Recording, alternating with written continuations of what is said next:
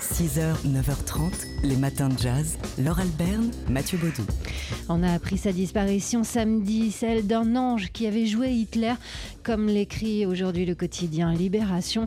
Bruno Gantz, euh, l'acteur suisse, nous a quittés euh, à Zurich à l'âge de 77 ans. Mais effectivement, si son rôle le plus connu et le plus controversé également, c'est celui d'Adolf Hitler dans euh, La Chute, le film sorti en, en 2004. Bruno Gantz a joué dans une cinquantaine de films. C'était l'ange Damiel des ailes du désir penché sur l'église du souvenir au début du film de Wenders. C'était aussi l'ami de Denis Hopper dans L'ami américain, toujours chez ce même Wenders, mais il a tourné aussi avec Volker Schlondorf, Werner Herzog, Jerzy Skolimowski, Eric Romer, Arnaud Despalières, Théon Angelopoulos ou encore Ridley Scott, jusqu'au dernier film, celui euh, de Lars von Trier, sorti euh, l'année dernière. Bruno Gantz, donc décédé à 77 ans, c'était aussi un homme de théâtre. C'est là qu'il a commencé, notamment euh, en Allemagne dans les années 70, avec le metteur en scène Peter Stein. Ami de longue date de Manfred Eicher, le fondateur du label de jazz ECM, il avait collaboré avec ECM pour deux disques de poésie en 84 et 99. Le label lui a rendu hommage ce samedi, rappelant qu'il avait également enregistré un album avec Yann Garbarek et qu'il avait prévu d'en consacrer un autre à la poésie d'Ezra Pound et de Joseph Brodsky. 6h, 9h30, les matins de jazz. Laure Alberne, Mathieu Baudou. Voici quelqu'un qui vous a peut-être euh, surpris parfois dans la nuit de TSF Jazz.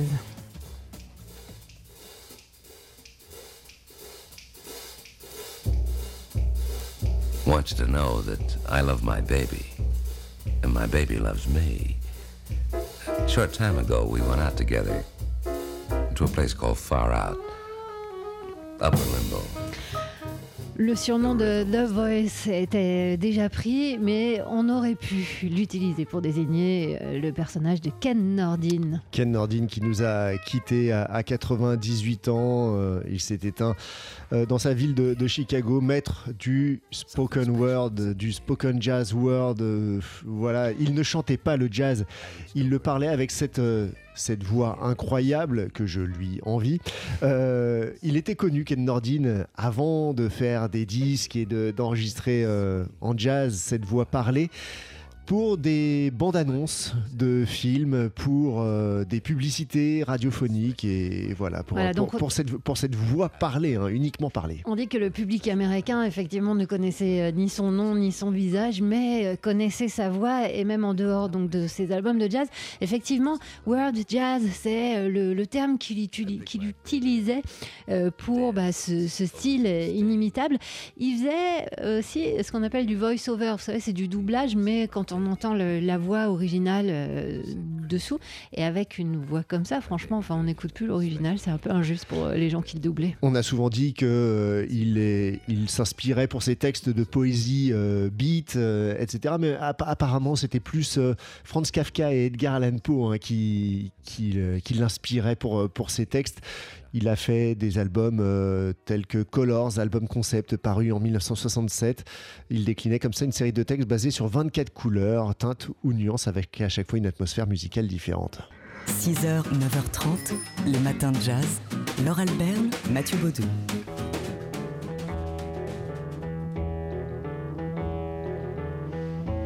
Ça me dit quelque chose ce truc, Mathieu? Je vois pas. Il me semble qu'on l'a entendu une ou deux fois. Un morceau des Beatles?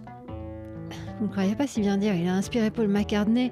C'est bien sûr le What I Say de Ray Charles, un tube interplanétaire que les martiens nous envient et que Ray Charles a immortalisé sur disque un 18 février. C'était en 1959, il y a 60 ans. Mais l'histoire a commencé l'année précédente, en décembre 58, à Brownsville, en Pennsylvanie, alors que Ray Charles assure avec son orchestre l'animation d'une soirée au cours de laquelle il épuise son répertoire 10 minutes avant la fin.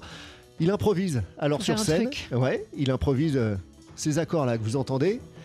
Et devant le succès euh, euh, voilà, que, rencontre cette improvisation, il décide quelques mois plus tard donc d'entrer en studio et d'enregistrer ce What I Say qui a fait l'objet de certaines critiques au moment de sa sortie.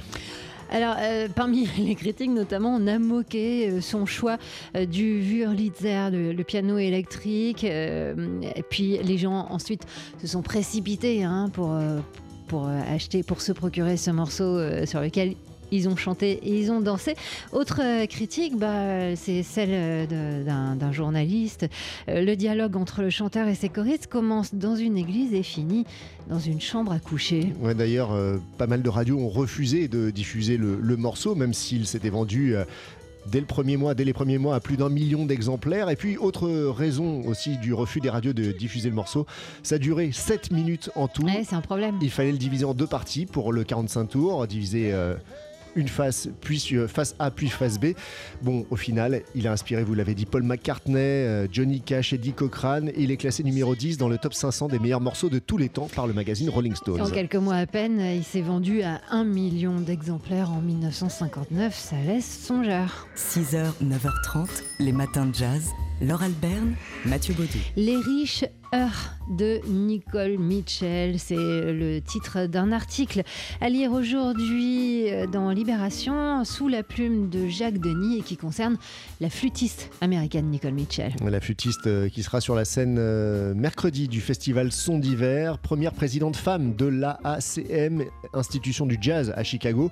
Elle prône la vertu des collisions entre l'urbain et le rural, l'électrique et l'acoustique. Mitchell, un nom de famille qui marque l'histoire hein, donc de l'AACM, puisqu'avant Nicole Mitchell, il y a eu Roscoe Mitchell, l'un des fondateurs de, de l'AACM, mais ils n'ont aucun lien familial, même si, nous dit euh, Jacques Denis, ils partagent le même ADN esthétique, une écriture millimétrique au service de l'improvisation. Chaque fois que je crée, explique Nicole Mitchell, je m'imagine que je vais sous un angle différent à la même source. Et c'est bien de tout cela, de Mingus, d'Ellington, de Sunrise et d'Eric Dolphy que parle la musique de Nicole Mitchell. Et pour ce qui concerne la ville de Chicago où elle est allée alors qu'elle était jeune adulte, en termes de culture noire, Chicago est très importante car il existe ici un esprit d'expérimentation Ici, vous n'êtes pas obligé, dit-elle, de faire les choses d'une certaine manière. Et en matière de musique, la ACM a beaucoup œuvré en ce sens, permettant à ses membres de ne pas jouer justement le jeu comme prédéfini, mais comme ils l'entendaient.